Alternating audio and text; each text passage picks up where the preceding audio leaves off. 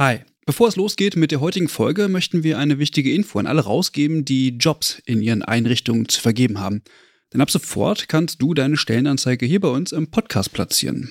Wir finden das besser als Werbung, weil unsere treuen Hörenden damit Hinweise auf tolle Jobangebote bekommen und Unternehmen diesen Podcast nutzen können, um genau die Zielgruppe zu erreichen. Und wir nerven nicht mit Inhalten, die niemand hören will. Also eigentlich eine Win-Win-Win-Situation.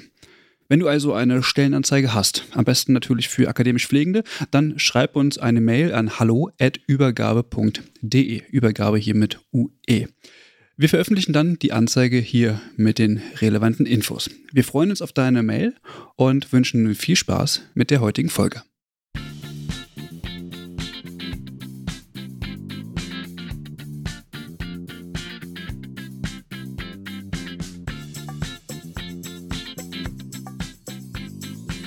Hallo und herzlich willkommen zu einer neuen Folge vom Übergabe-Podcast. Wir sitzen heute in Münster und äh, bei mir sitzt auch Christian. Hallo Christian. Hi Eva.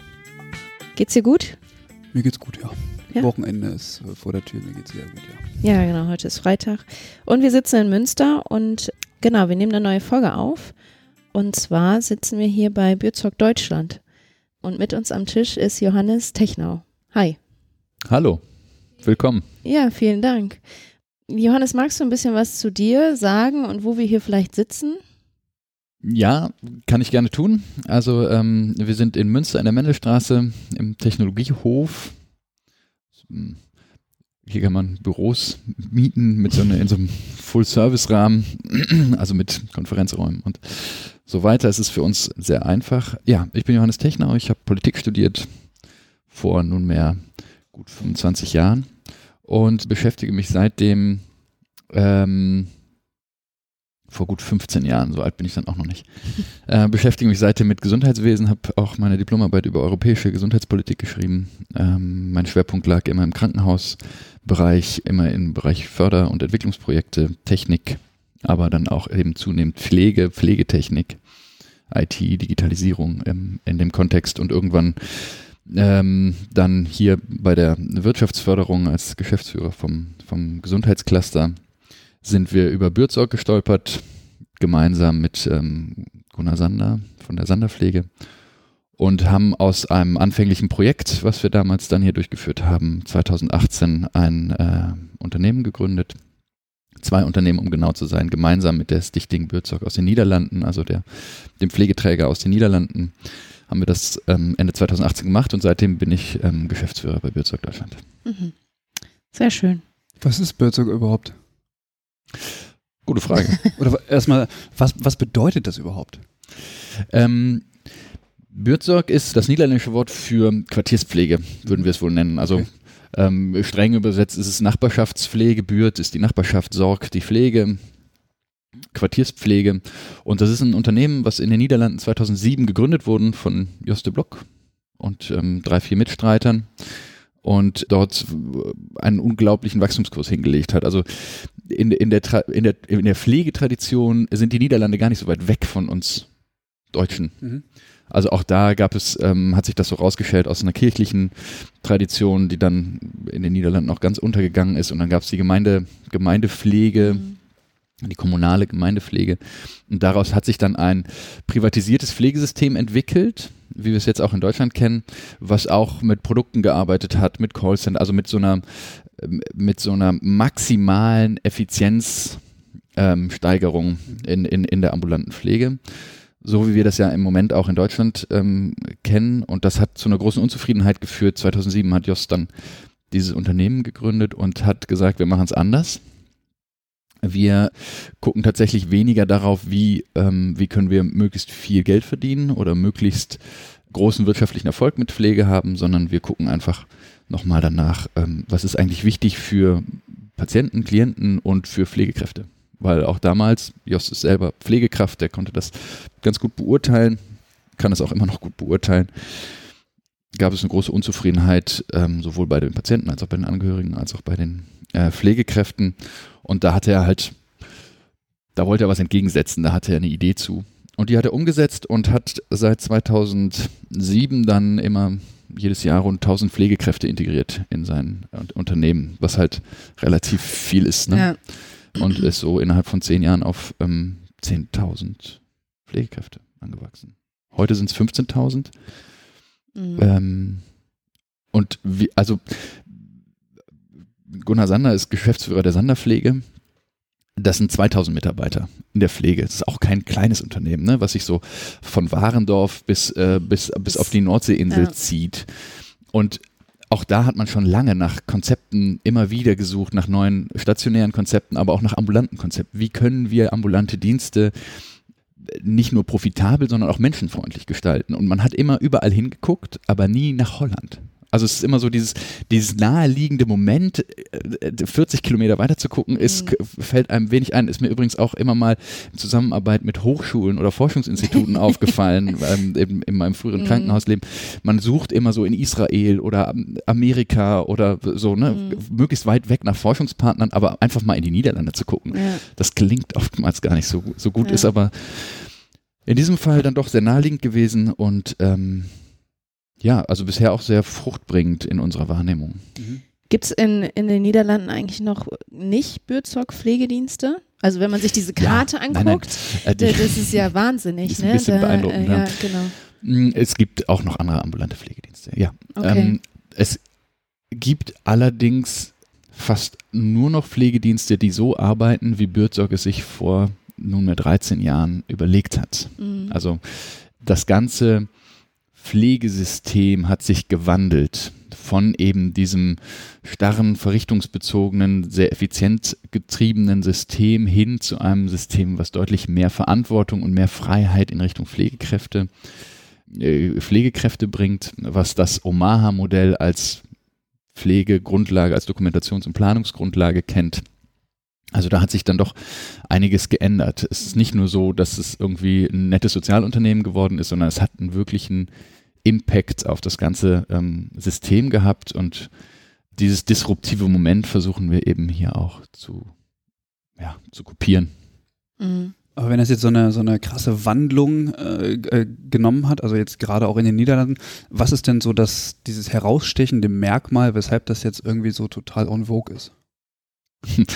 Mm, Da gibt es zwei Welten, in denen das en vogue ist. Das eine ist diese ganze New Work Ja. äh, Bubble, die das total gut findet, dass man, äh, wie, wie wir bei Bürzog ähm, unsere Arbeit organisieren. Und das andere ist die Pflege. Und was wir in der Pflege eben tun, ähm, das macht Bürzog so und das machen wir auch so, dass wir unseren Teams weitgehende Freiheit darin lassen, sich zu organisieren. Und das tun wir eben mit dem Blick darauf, dass wir glauben, die Pflegekraft, die jeden Tag beim Patient ist, ist doch diejenige, die auch am besten weiß, was für den Patienten gut ist. Oder die auch jeden Tag in diesen Aushandlungsprozess reingehen kann, aufs Neue. Was machen wir denn heute? Ne? Was, was ist wichtig für dich? Und das ist etwas, was eben aber auch nur die Pflegekraft kann und nicht die PDL oder der MDK oder sonstige Instanzen, die möglicherweise in einem Pflegeplan drin rumwursteln. Und diese Freiheit wollen wir den Pflegekräften eben wieder einräumen. Also das heißt im Grunde, wenn man es nochmal auf so eine Metaebene hebt, hebt, wir koppeln die wirtschaftliche Verantwortlichkeit von der pflegerischen Verantwortlichkeit ab. Was heißt das konkret? Naja, also wenn man sich einen konventionellen Dienst anguckt, dann ist ja die Pflegedienstleistung PDL ganz häufig eben auch wirtschaftlich verantwortlich. Verantwortlich Mhm. dafür, dass die Pflegetouren wirtschaftlich geplant werden. Ja. So. Ähm, und plant also Pflegetouren ein und gibt ihren Kolleginnen in der Tour mit, da kannst du nicht länger als 15 Minuten sein. Mhm. Und ich habe dir noch Frau Müller reingetan, da kannst du hinterher noch mal eben 10 Minuten Medikamente stellen. Kennt man alles. Ja. So, genau. Mm, Das ist aber äh, suboptimal für den Patienten, Mhm. weil eben seine Bedarfe da keine Berücksichtigung finden können. Mhm. Und wenn wir das abkoppeln voneinander, dann haben wir eben keinen Einfluss, keine wirtschaftliche Einflussgröße auf die Tour.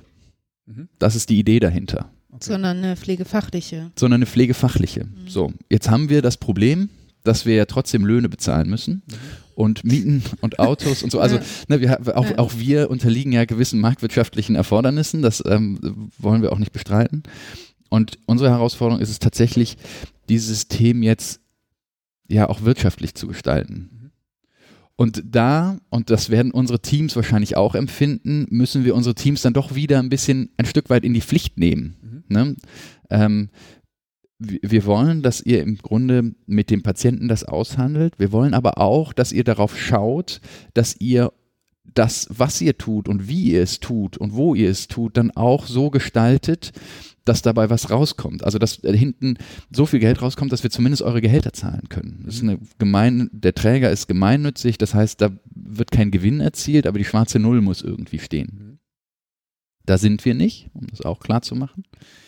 Ähm, wir sind aber auf einem guten Weg dahin und wir sehen eben auch, dass unsere Kolleginnen und Kollegen in den, in den Pflegeteams da gut mitziehen. Ne? Die entwickeln Ideen, die ähm, fangen an, auch mit einem anderen Blick auf Pflege zu gucken. Pflege ist halt nicht kein rein raus Geschäft. Mhm.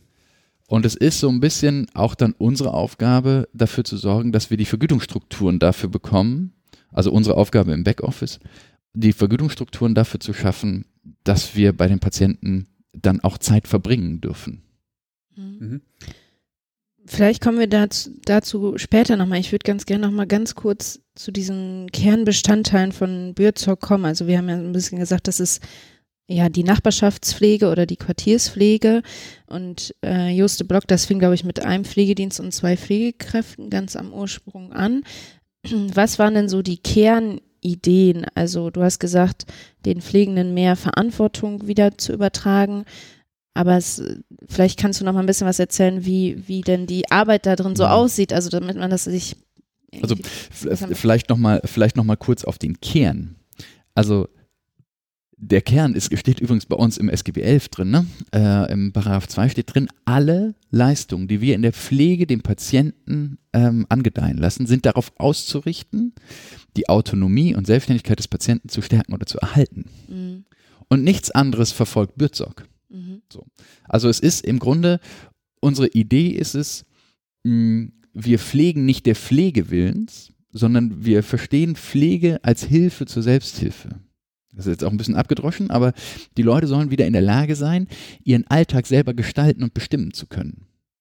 Und das ist eben, in Deutschland geht da die Leistungssteuerung schief so ein bisschen. Ne? Wir werden ja in Deutschland dafür belohnt, möglichst lange, möglichst viele Leistungen bei einem Patienten zu erbringen und nicht dafür, äh, einen Patienten wieder in die Selbstständigkeit zu entlassen. Ähm, und äh, das heißt, in Deutschland hat, hat man im Grunde, kann man die Entscheidung fällen, ich halte mich ans Gesetz und verdiene kein Geld oder ich halte mich an das Geld und halte mich aber nicht ans Gesetz. Also so, ne? Mhm. So jetzt in der Marktwirtschaft follow the money. Wird mhm. also eher ähm, dem, dem Geld gefolgt. Wir drehen es jetzt mal um und wir halten uns jetzt mal ans Gesetz und folgen nicht dem Geld.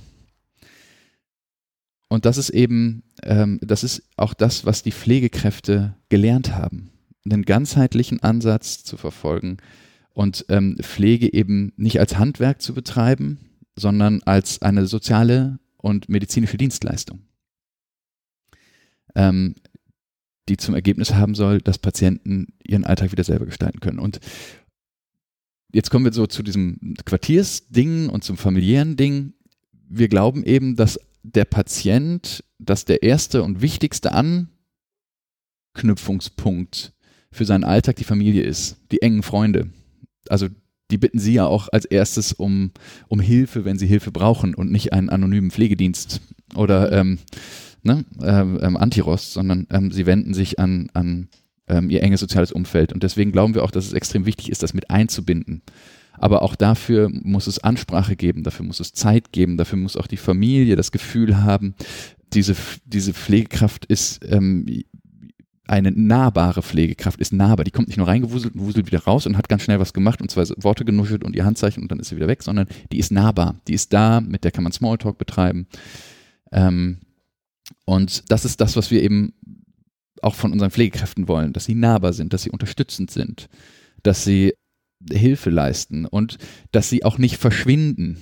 Also verschwinden in auch in so, in so einem übergeordneten Sinn, ne? Ähm, aus dem Auge, aus dem Sinn, sondern dass sie ansprechbar sind, dass sie sich auch dafür interessieren, wie ging es denn in der letzten Woche? Mhm. Wie war es denn? Mhm. ähm, und selber eine Verantwortung für den Patienten entwickeln und nicht einfach nur diese Verantwortung, die sozusagen die PDL ihnen übergibt, mhm. hinterher an die PDL zurückgeben und sagen, ähm, ja, ich habe die Tour in der Zeit geschafft, toll. Mhm. Aber warum hat das denn in den Niederlanden funktioniert?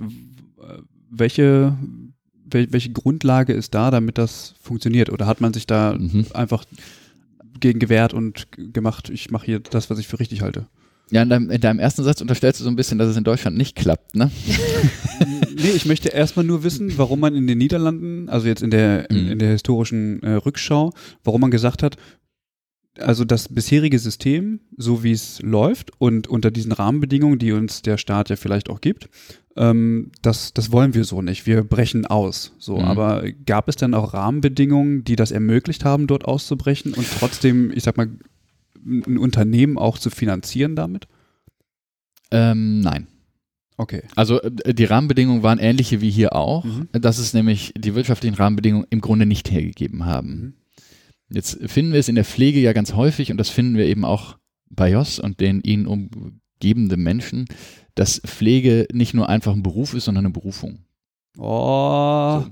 Das finden wir nicht, das finden wir nicht bei allen, Ne? Also ich weiß, du hast dich auch aus der Pflege raus edukiert, sozusagen, aber ähm, das finden wir nicht bei allen. Aber es gibt eben Leute, die das so haben. Und Jos hat das so. Für Jos ist Pflege ähm, eine Berufung. Der macht das nicht, weil er damit Geld verdient oder weil er es richtig geil findet, ähm, ein großes Unternehmen zu haben, sondern weil er gerne Pfleger ist. Zur Anschauung kann man mit Jos, wenn man kann, das ist steht jetzt in der Tat ähm, ist das ein seltenes Vergnügen, kann Jos mal reisen und sich anschauen, ähm, wie er reist. Und in aller Regel reist er eben von einem Pflegeheim zum nächsten und ähm, ist, unterhält sich die ganze Zeit mit Pflegekräften. Also er war in Asien, als es dort losging und hat sich die ganze Zeit mit Pflegekräften unterhalten. Oder wenn er in Frankreich ist, unterhält er sich die ganze Zeit mit Pflegekräften. Das ist für alle, die ihn begleiten, möglicherweise auch schon mal anstrengend und nervend. Aber so ist er halt drauf. Und deswegen hat er das auch gemacht. Er hat damals einen ganz guten, äh, im Grunde einen, einen guten durchschnittlichen Job hingeschmissen, um etwas zu wagen, was ihm alle Leute als unmöglich bescheinigt haben.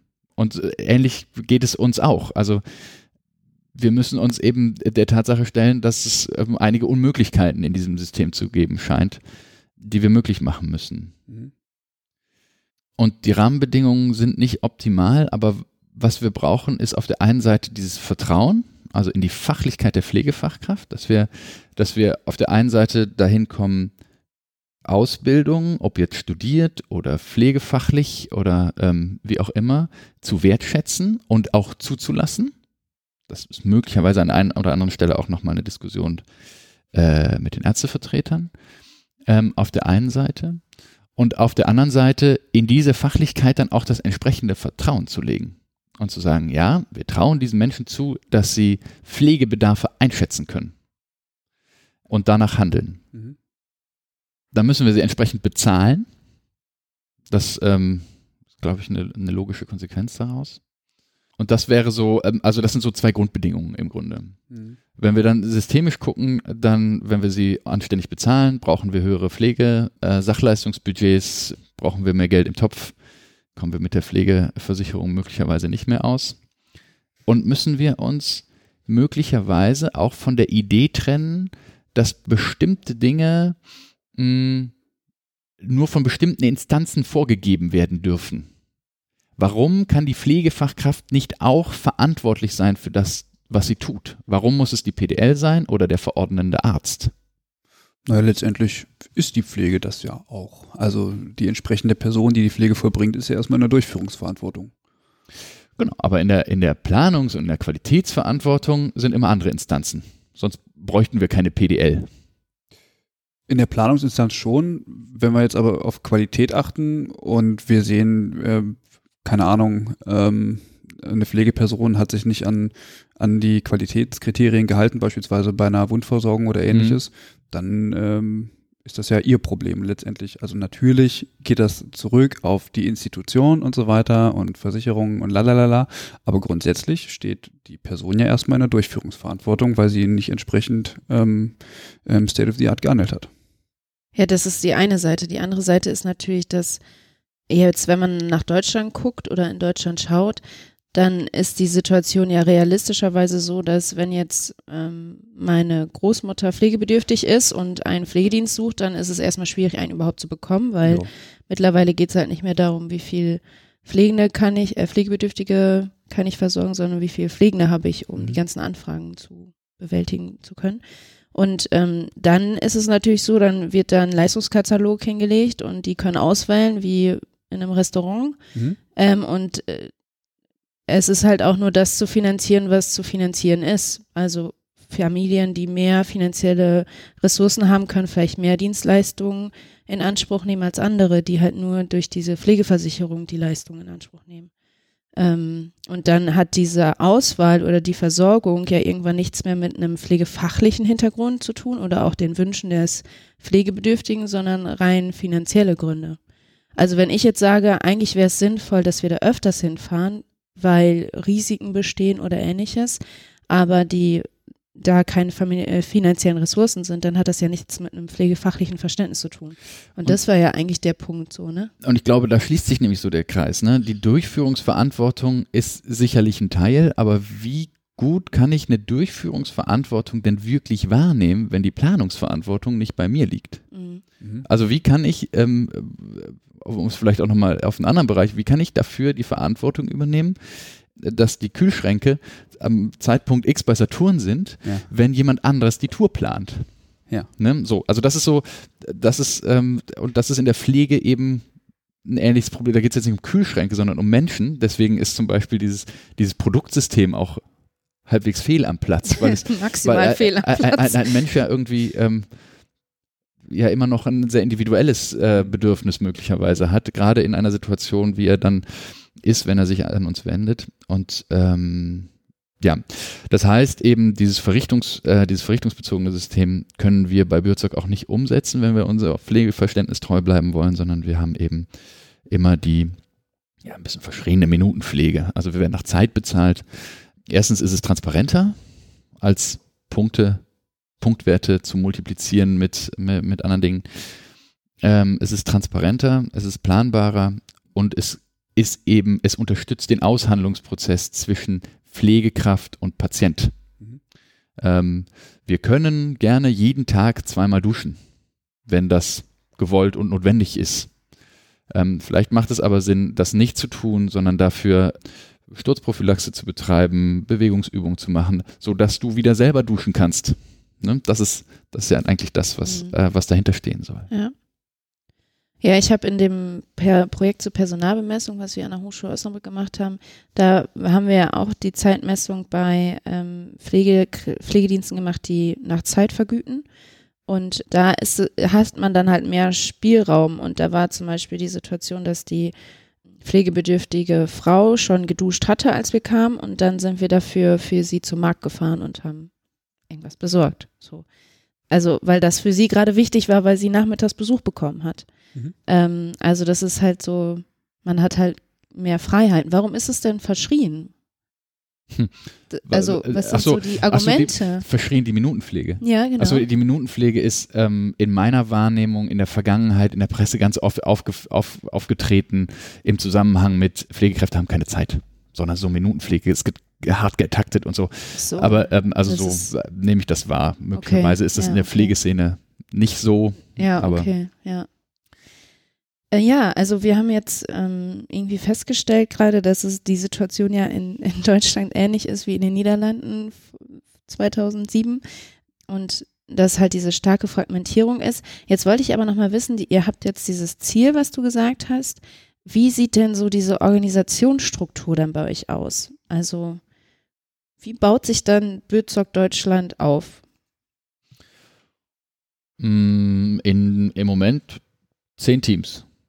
Ein Team Backoffice, ein Team Pflegeteam Münster, ein Pflegeteam Aachen, Hörstel, Lotte, Recke, Riesenbeck, München, Leer.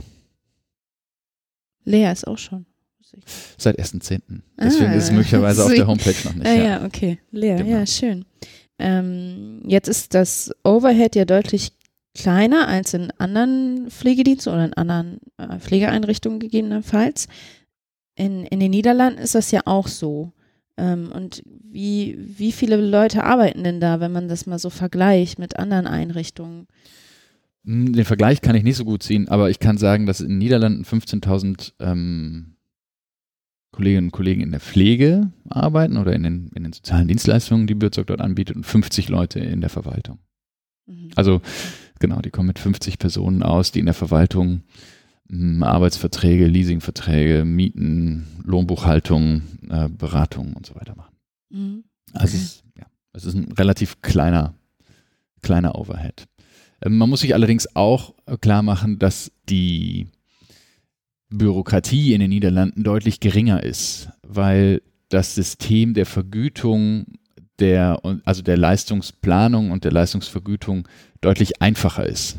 Mhm. Ähm, die Leistungsplanung wird eben ausschließlich durch die Pflegekraft vorgenommen mit dem Patienten und die Vergütung sind 60 Euro pro Stunde. Und zwar genau die, ähm, oder 62,30, irgendwie so. Äh, und zwar genau für die Zeit, die die Pflegekraft beim Patienten verbracht hat. Und dafür brauchst du keine Verordnung Mhm. oder ähm, irgendwelche ähm, großen Prozesse, sondern ähm, der Klient ruft eben an, sagt, ich brauche Pflege und dann fährt die Pflegekraft hin, sagt, ja, du brauchst Pflege und was können wir denn machen? Und dann wird das gemacht und dann wird das bezahlt. Und so haben sie halt Verrückt. deutlich weniger, ähm, weniger Papieraufwand. Es gibt, also um das auch zu sagen, es gibt natürlich punktuelle sowohl Abrechnungs- als auch Qualitätsprüfungen. Ne? Also es ist kein völlig anarchisches System. Aber es ist erstmal im ganzen Erbringungs- und Abrechnungsprozess deutlich simpler. Dadurch können sie weniger betrügen und sie brauchen deutlich weniger Menschen, um das alles zu organisieren. Ja, aber es stärkt ja auch dieses Denken, dass man sagt, die Pflegenden entscheiden darüber, wie viel Leistungen hier jetzt notwendig sind oder wie viel Unterstützung oder wie viele Maßnahmen. Mm, Ja, also äh, es ist vor allem die Pflegekraft. Ne? Also das ist auch was, was wir in Deutschland, was die Kolleginnen und Kollegen der Pflege in Deutschland äh, manchmal auch noch der Blick ein bisschen geschärft werden muss dafür, dass wir auch wirklich nur Leistungen erbringen, die auch wirklich notwendig sind. Mhm. Also dass wir nicht, nur weil der Patient das wünscht oder ähm, dafür möglicherweise auch noch Sachleistungsbudget übrig hat, dass wir das dann auch tun. Ne? Der berühmte Flur, der noch eben geputzt werden kann von der Pflegefachkraft, weil am Ende noch Sachleistungsbudget übrig ist am 30. Mhm. Ähm, das, das soll nicht passieren. Ne? Also das ist dann das Vertrauen und eben auch der, der Blick dafür, was braucht der Mensch hier wirklich und was bringt uns dem Ziel, ihn wieder aus der Pflege zu entlassen, wirklich näher. Ähm, also eben im Grunde, wenn wir bei der, beim, beim, beim noch zu putzenden Flur bleiben, eben der Blick, muss der hier wirklich geputzt werden und dann das Angebot, wir können das gerne zusammen machen. Mhm. Ne? Ich zeige dir, wie man den Eimer äh, unfallfrei bis in den Flur zerrt und ähm, wie man den Feudel benutzt und dann kannst du das beim nächsten Mal möglicherweise selber, wenn du dich sicher genug fühlst. Ne? Wir machen das zusammen so lange, bis du dich sicher genug fühlst, um das zu tun. Ähm, genau, aber dieses Vertrauen müssen wir den Pflegekräften schon entgegenbringen und da sind die Niederländer eben ein ganzes Stück weiter dass es eben keine Deckelung des Budgets gibt und dass die Pflegefachkraft diejenige ist, die über die Menge der Leistung bestimmt. Und das ist halt ein Gedankenmodell, was in Deutschland sehr, es fällt auch mir schwer, mir vorzustellen, was passiert, wenn die Pflegefachkräfte ab morgen in Deutschland ähm, die einzigen sind, die über die Menge der Leistung entscheiden. Ähm, ich glaube aber, dass das funktionieren kann, wenn man nämlich genau diesen Dreh macht und sie aus der wirtschaftlichen Verantwortung auch wirklich entlässt und ihre Pflegefachlichkeit wieder in den Vordergrund rückt und sagt, du bist dafür ausgebildet, Menschen ganzheitlich zu helfen, sozial und medizinisch, um sie wieder in ihre Selbstständigkeit möglichst weitgehend zu entlassen. Mhm. Und diese Pflegefachlichkeit müssen wir doch in den Vordergrund stellen. Und dann haben wir auch kein wirtschaftliches Problem mehr. Dann kommen wir wieder zurück zu den Nieder in, in die Niederlande. Genau diesen Effekt haben die Niederlande zugelassen und hinterher durch Studien belegen lassen, dass sie dadurch 30 Prozent der, ähm, der Stunden pro Patient einsparen. Mhm. Jetzt, äh, also ich nehme immer die Rolle des, des Kritikers ein. Ja, bitte. Ähm, nee, also, ähm, weil das Pflegeverständnis in den Niederlanden ist ja, möchte ich mal unterstellen, ein Stück weit anders als das in Deutschland, eben weil es in Deutschland tatsächlich viel mehr verrichtungsbezogen auch ist. Und ähm, in diesem System habe ich zum Beispiel ja genau das auch gelernt. Also ich habe es ja nie anders gelernt, ähm, ich sag mal, Pflege anders zu denken, beispielsweise, also so wie ihr es jetzt in eurem Konzept ja auch macht. Also man braucht ja grundsätzlich erstmal ein anderes Pflegeverständnis und auch Vertrauen in, in sich selbst. Ja, also man muss ja auch so ein, so ein Stück weit sich, sich ähm, selbst die Verantwortung ähm, zugestehen, dass ich jetzt hier eine Person bin, die das Pflegearrangement weitgehend planen kann. Natürlich mit Hinblick auf, dass es Patientinnen und Patienten gut tut, klar. Mm, aber ich habe quasi diese Schranken nicht mehr. Ähm, und ich würde unterstellen, dass in der ambulanten Pflege durchaus äh, Pflegende versuchen, ähm, positive Dinge nebenbei zu tun, die ähm, auch abseits des eigentlichen Tätigkeitskataloges stattfinden.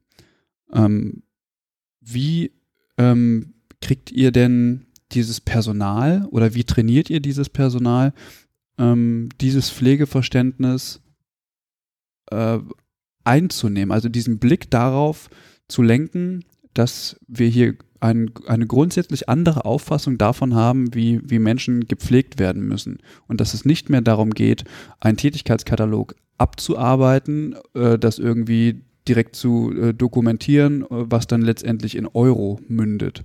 Also wie kriegt ihr das hin? Gibt es da irgendwie ein bestimmtes Auswahlverfahren? Weil wir verzaubern sie. Ein, einfach so. genau.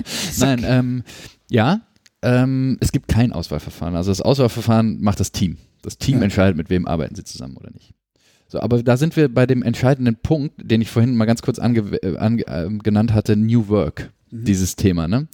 Ähm, das ist, wir machen das nicht, weil es irgendwie cool ist oder modern oder so, sondern weil wir glauben, dass das die Entlassung der Menschen äh, in, in die Entscheidungsfreiheit der entscheidende Punkt ist, damit sie genau das tun, weil Pflege Fachpersonen sind ja nicht Pflegefachpersonen geworden, weil sie gerne einen Katalog abarbeiten wollen, wo drin steht, was sie jetzt zu tun haben. Aber darauf wurden sie ja äh, wie, wie heißt das? Ähm, sozialisiert. Daher wurden sie hinerzogen. Genau, da haben wir genau. in den letzten 25 Jahren einen mhm. Top-Job äh, gebracht, sie ihnen genau das einzubläuen. Genau. Das müssen wir jetzt wieder aus ihnen rausholen. Das ist nicht ganz einfach wir begleiten sie. Also wir haben Coaches, die ähm, in die Teams gehen, die ähm, Schulungen geben, die die Teams dabei begleiten, ähm, diese, die, die Pflege so zu denken, wie wir es wollen. Das ist ein Weg, das funktioniert nicht von Anfang an. Also wir sehen bei ganz neuen Teams eben, dass die Pflege genauso planen, wie sie, wie du es gerade beschrieben hast. Mhm.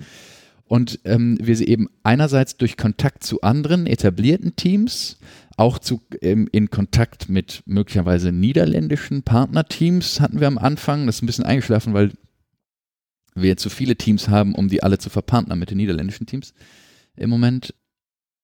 Also ihnen, ihnen so ein bisschen, äh, sie ein bisschen zu brainwashen. Und das andere ist, dass wir sie eben ihnen wieder die Verantwortung geben und ihnen sagen, okay Leute, das sind jetzt eure Patienten. Ähm, ihr seid jetzt auch dafür verantwortlich, dass die Pflege für diese Patienten gut läuft. Da ist keine PDL. Ihr könnt nicht zur PDL gehen und sagen, äh, sag mir mal, was ich tun soll. Mhm. Ihr könnt jederzeit euch an eine PDL wenden, wenn ihr eine notwendig habt. Aber erstmal ist es eure Verantwortung, mit dem Patienten gut umzugehen. Und dafür seid ihr ausgebildet. Mhm. Also ihr habt es ja gelernt. Es wurde euch auch wieder ausgeprügelt, aber jetzt müsst ihr mal wieder auf den Boden zurückkommen des, und die Gründe erforschen, weswegen ihr in die Pflege gegangen seid und was ihr gelernt habt auf diesem Weg. Mhm. Und das funktioniert ganz gut. Also die Leute, das funktioniert zugegebenermaßen, das tut mir immer ein bisschen leid, dass das, das funktioniert zugegebenermaßen, je jünger die Kolleginnen sind, desto besser funktioniert es, desto schneller sind die äh, auf diesem Weg als bei allen. Also da haben wir eben dieses. Der Idealismus ist noch da. Ja, die haben vor allem tatsächlich nicht 20 Jahre lang in diesem System schon gehämmert, ne? Mhm. Ähm, da ist auch noch ein bisschen Idealismus da, noch nicht so ver verbrannt. Die haben auch noch nicht, äh, noch nicht ganz so viele uneingelöste Versprechen gehört. Ne? Mhm. Ähm, aber das, das, das funktioniert. Das ist ein langsamer Turn, den wir, den wir dann mit denen machen. Es dauert so drei bis sechs Monate, bis es dann so weit ist, dass ähm, das Pflegeverständnis aus unserer Sicht stabil wird und dann eben auch über, über dieses Vehikel ähm, das nahe Umfeld, das soziale Umfeld mit eingebunden wird, Netzwerke gesponnen werden, wo ähm, Pflegeteams anfangen, eigenständig in Veranstaltungen zu denken und solche Sachen. Jetzt ähm, habe ich gerade so daran gedacht, wäre es in diesem Prozess nicht total sinnvoll und vielleicht auch am Ende kosteneffektiver, ähm, wenn man beispielsweise Hochschulabsolventen und Hochschulabsolventinnen äh, eher rekrutieren würde, weil ich unterstelle, dass in dieser Ausbildung tatsächlich ein anderes Pflegeverständnis grundsätzlich auch vermittelt wird als beispielsweise in Schulen. Also, weil ich finde, auch Schulen müssen, müssen sich ja in der Vermittlung von einem bestimmten Pflegeverständnis ähm, anders aufstellen. Weil die ja genau in diesem System ja. ja. auch sind und genau die Leute darauf vorbereiten, was sie in der Praxis auch erwartet. Also das ist ja unstrittig. Ähm, also es ist unstrittig, dass ähm, es den Teams gut tut, wenn eine möglichst große Bandbreite an Ausbildung mhm. da ist. Wir würden, also in den Niederlanden sind 40 Prozent der dort arbeitenden Pflege, ähm, Pflegekräfte verbachelort. Mhm. So, die haben eine andere Art der Ausbildung genossen. Ja. So. Ähm, das wünschen wir uns auch für Deutschland. Mhm.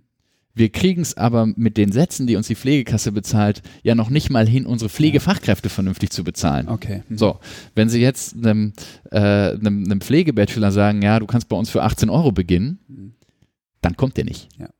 Dann kommt der nur mit der gesunden Portion Idealismus und ja, möchte aber irgendwann Geld verdienen. Ja. Gut, für 18 Euro arbeitet der aber auch nicht in einem, äh, weiß ich nicht, in einer Langzeitpflegeeinrichtung oder ähnliches. Ne? Also, ja. Nee, äh, also wir haben, wir haben Arbeitsplätze für studierte Pflegekräfte. Ja. Wir haben aber kein Geld, um sie zu bezahlen. Ja, verstehe ich. Hm? Ja.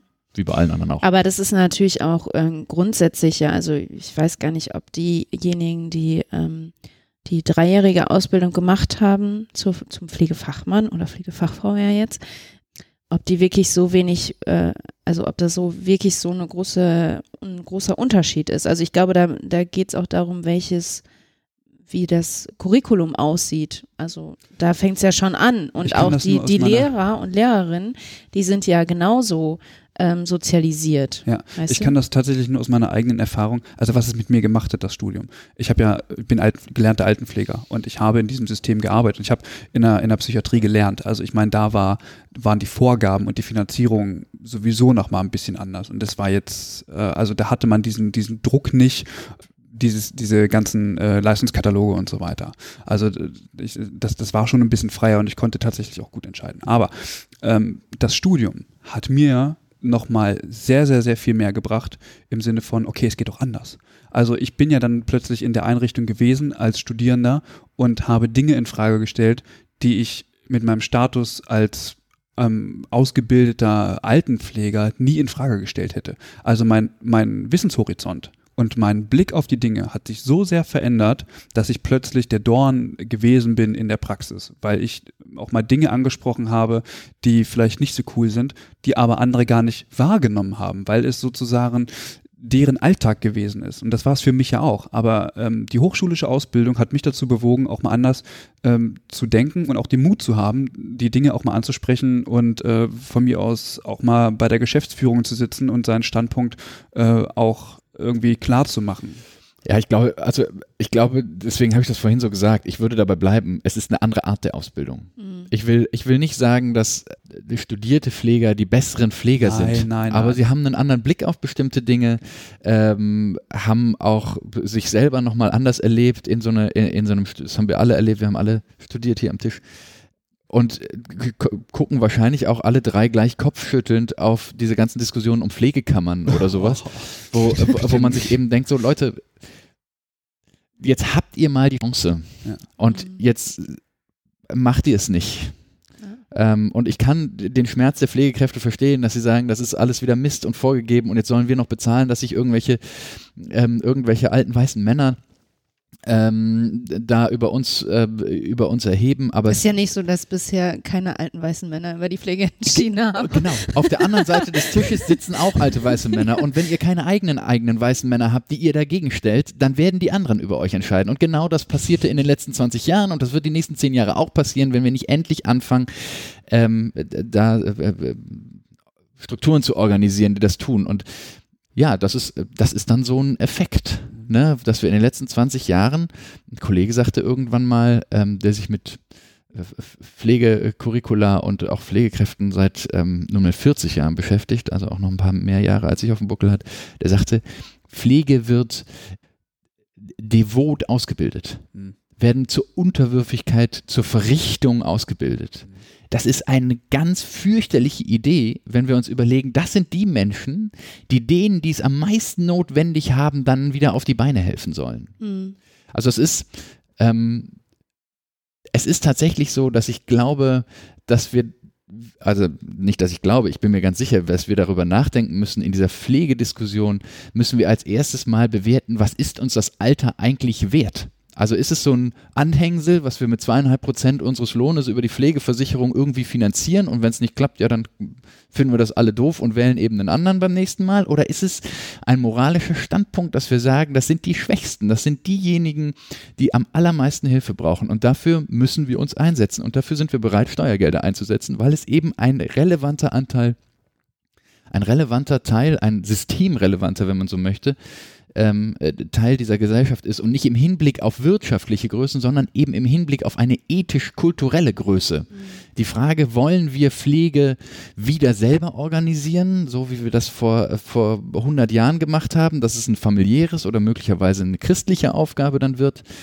Ähm, wollen wir es eben der privaten Kasse überlassen, wie du gerade sagtest, dass man, je mehr Geld man hat, desto mehr Leistung kann man zu, oder sehen wir es eben als eine gemeinschaftliche Aufgabe an, die wir gemeinschaftlich finanzieren und die eben äh, uns nicht ins, ins Mittelalter zurückkatapultiert, sondern ähm, allen Menschen einen menschenwürdigen Umgang damit mhm. ähm, ermöglicht. Aber grundsätzlich machen wir das ja, ja. Ja, dann, ich wollte dazu sagen, dass wir dann wieder bei dieser Diskussion der Pflegereform sind. Oh, ich hab's jetzt, ich wollte es jetzt auch sagen. Ich meine, es ist ja ganz schön, dass Herr Spahn versucht, irgendwie jetzt mit 20.000 Leuten oder mit der Finanzierung von 20.000 Leuten äh, im, im, Assistenzbereich da irgendwie die, die, die äh, Teams verstärken will. Ist alles cool, aber mich, mich ärgert, dass, das, dass der Rotgang überhaupt so weit gekommen ist, ja. So, und ähm, das, das führt doch nicht dazu, dass sich das Pflegeverständnis verändert. Im Gegenteil. Also aus politischer Sicht muss man sagen, okay, hier werden Brände gelöscht, wenn, sofern man denn die Person überhaupt bekommt, so. Äh, aber grundsätzlich führt es ja nicht dazu, dass Pflege anders gesehen wird. Also hier geht es ja dann tatsächlich nur darum, das bestehende System äh, weiter zu, ja, weiter, weiterzutragen, dass es irgendwie funktioniert. Es geht ja nicht darum, Dinge zu verändern. Also wir bei, bei der, ja. bei der Debatte um 20.000 äh, Assistenzkräfte äh, sind wir ja nicht bei einer Qualitätsdiskussion. So, aber, nee. die, aber die erfordert es ja. Und das ist ja auch die, die ihr dann letztendlich mit eurem Ansatz äh, eigentlich in den Vordergrund stellt. Dass es nicht um Masse geht, sondern es geht eigentlich darum, was hinter, hinter den Wänden passiert.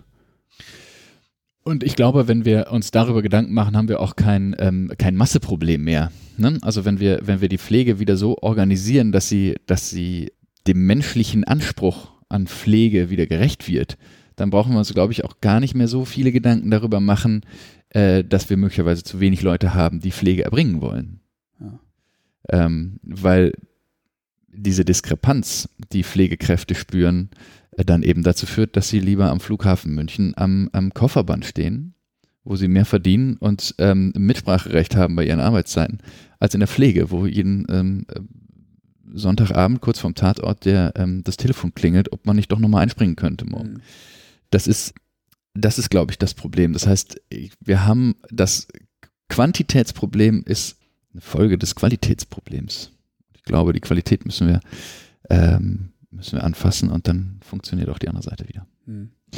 Jetzt sind wir so ein bisschen abgedriftet vom Bürzog-Ansatz. Wie immer. ich wollte jetzt noch mal was fragen. Und zwar, wenn du jetzt in, in ein von den Bürzog-Teams gehst oder wenn man sich das so vorstellt, Bürzog heißt ja Nachbarschaftspflege übersetzt. Wo findet man das denn im Moment in Deutschland? Also hast du das Gefühl, das lässt sich gut umsetzen, weil diese Strukturen in Deutschland sind ja vielleicht auch nochmal anders ähm, als jetzt in den Niederlanden, so von der gesellschaftlichen Seite aus oder wie man da, wie man das so umsetzen kann. Was ist mhm. dein Gefühl so? Also ähm, ja, kann man, aber es ist neu. Mhm. Es ist erklärungsbedürftig. Wir erleben ganz oft in den Quartieren, dass die Leute im Grunde es gut finden, wenn jemand da ist, der so ein bisschen mitmoderiert, der ansprechbar ist, der sich da einbringt. Mit Ähm, Leute meinst du jetzt die Pflegebedürftigen? Oder Nee, auch die, Menschen, die in einem Quartier leben, Okay. ne, die, Mhm. da, die da möglicherweise eine Rolle spielen, eine Rolle spielen wollen, die auch Lust haben, sich zu engagieren, aber eben nicht wissen, wohin.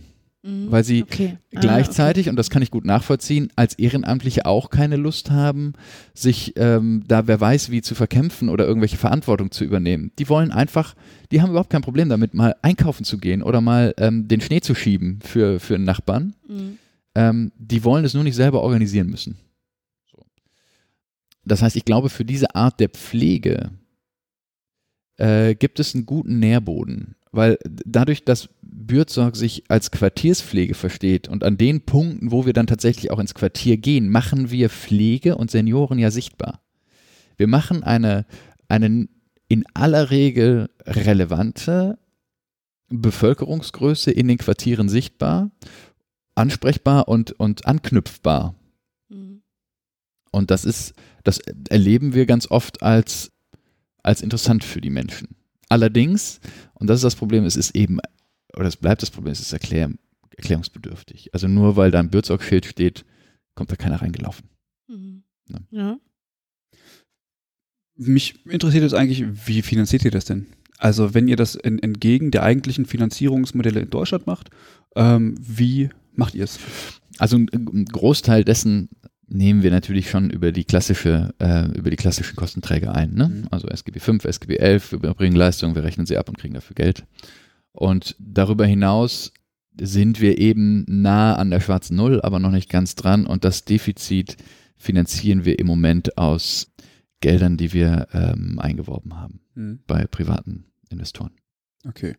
Ist abzusehen, dass sich das verändert? Also ich meine, ihr werdet, ihr werdet jetzt immer, ihr werdet jetzt immer größer Mhm. und man müsste jetzt davon ausgehen, dass Kostenträger beispielsweise ja durchaus auch darauf aufmerksam werden und sich vielleicht auch Gedanken machen, wie können wir das jetzt finanzieren? So, also ich meine, ihr, ihr übt ja damit auch einen bestimmten Druck aufs System aus.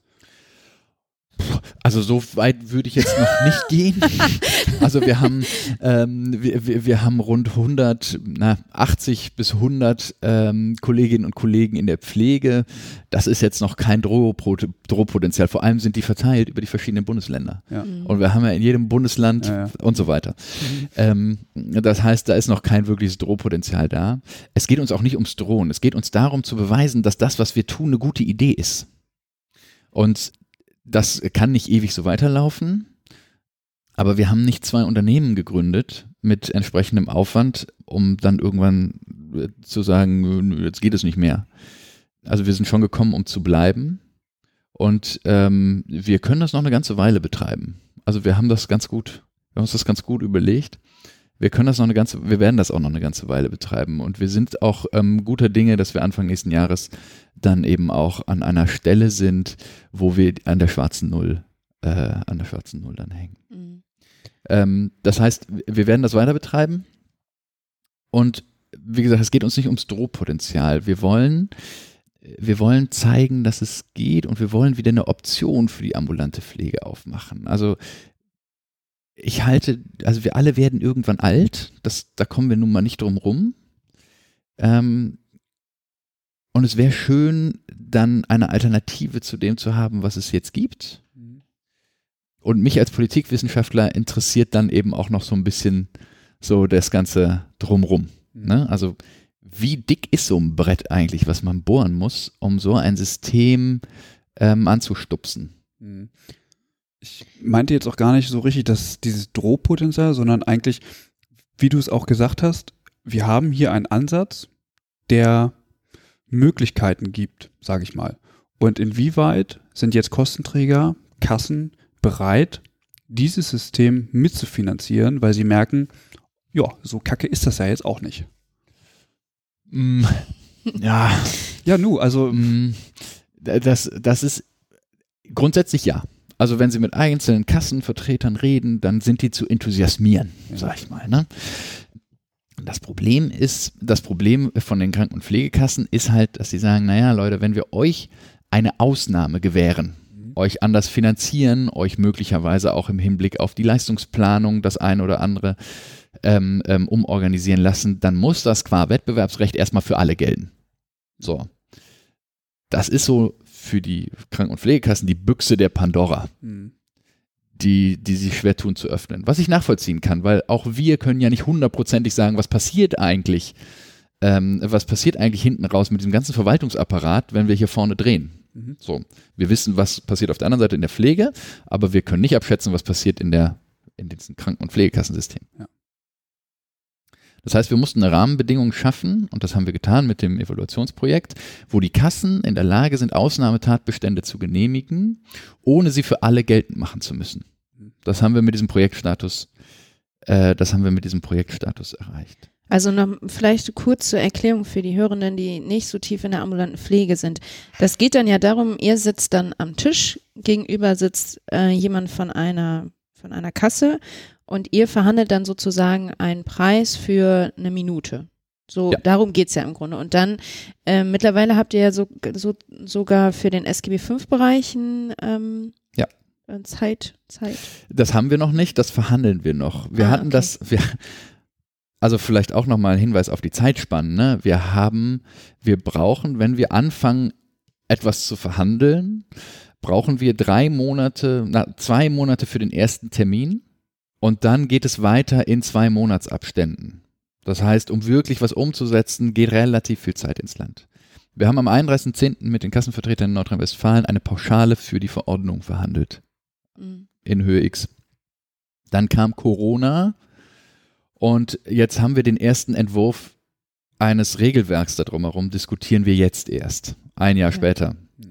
Ähm, das, das hat viel mit Corona zu tun, wo die Krankenkassen einfach gesagt haben, wir machen gar nichts mehr außer Rettungsschirm. Ähm, und ähm, jetzt verhandeln wir darüber, aber das ist halt zäh, weil mit diesen Sachen greifen wir ganz tief in diese Verwaltungslogik ein, weil uns geht es nicht um die Pauschale, sondern uns geht es natürlich um die Vereinfachung der Abrechnung und der Planung. Mhm.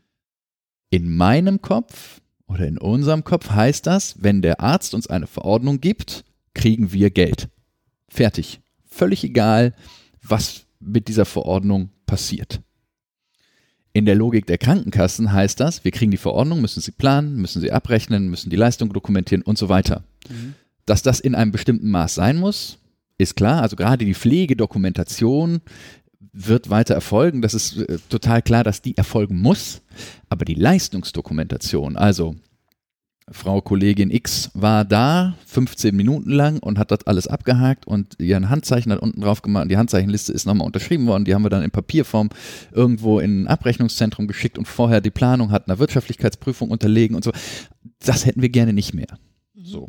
Das greift eben sehr stark in diese Prozesse ein, ähm, worüber sich die Kassen Gedanken machen müssen. Aber im Grunde läuft es so, wie du es gerade beschrieben hast. Mhm. Fünf auf der einen Seite, fünf auf der anderen Seite und dann redet man und dann ähm, sagen alle ihre Befindlichkeiten, dann zieht man sich nochmal zurück und dann kommt man wieder zusammen und irgendwann wird dann ein Schuh draus. Mhm. Ähm, Finde ich übrigens Ja. mega geil. Also wirklich. Echt? Weil Das, Das hört ja, sich so ich finde es super spannend. unattraktiv ich, an, ja, diese es- Verhandlung. Also ich ich glaube, ich bin hier bei uns auch der Einzige, der es äh, äh, sau cool findet, aber ich mache es sehr gerne. Ja, okay. okay. Braucht man auch jemanden in so einem Unternehmen, der das gerne macht. Dahingehend bin ich ein bisschen freakig. Also auch meine Diplomarbeit habe ich über Dinge geschrieben, die selbst meinen Professor nicht interessiert haben. äh, die ich aber sehr spannend fand. ähm, ja. Ähm, ich habe gerade so im Hinterkopf, ihr finanziert, oder nein, eure Leistungskomplexe sind nach Zeit. Oder eure Ja. Tätigkeit nach Zeit, genau. Aber eigentlich sind wir ja von diesem Zeitmodell so ein bisschen weg. Mit dem neuen Pflegebedürftigkeitsbegriff geht es nicht mehr darum, Leistungskomplexe nach Zeit zu bezahlen. Also letztendlich bleibt natürlich der, der, die Zeit in der Planung das Maß der Dinge. So. Aber grundsätzlich, diese Pflegetätigkeiten berechne ich nicht mehr nach Zeit. Das ist keine Je- Grundlage mehr. Ja, aber also ich würde das sagen, dass Vergütung nach Zeit von der Denkweise her deutlich näher am Pflege, neuen Pflegebedürftigkeitsbegriff ist als äh, die Leistungskomplexe. Weil du ja, wenn du sagst, jemand ist pflegebedürftig Mhm. mit den neuen Kriterien und so weiter, ähm, dann hast du ja, wenn du jetzt da dem gegenüber einen Leistungskatalog stellst, äh, dem wird es ja gar nicht gerecht.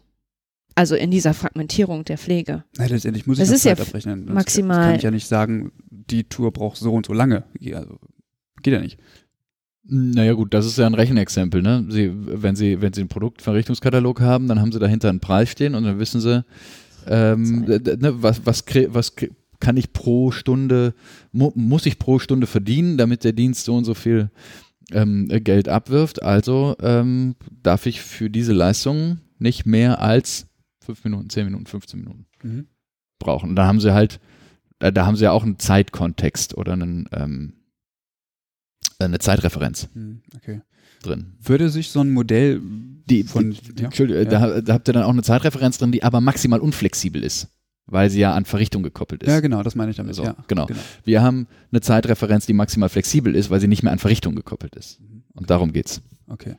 Äh, würde sich so ein Modell auf, äh, ich sag mal, Budgets äh, also würde das funktionieren, dass man ein Budget hat beispielsweise und in, im Rahmen dieses Budgets verschiedene Leistungen stattfinden können? Also dass quasi die Maßgabe gar nicht mehr die Zeit ist, sondern tatsächlich, na, ist dann wieder verrichtungsorientiert, aber ähm, dass ich ein bestimmtes Budget zur Verfügung habe und, und, und frei entscheiden kann, beispielsweise, was ich damit mache, sozusagen und vielleicht auch als Pflegender dann auch sagen kann, okay, Sie haben das und das Budget, wir würden Ihnen das und das empfehlen.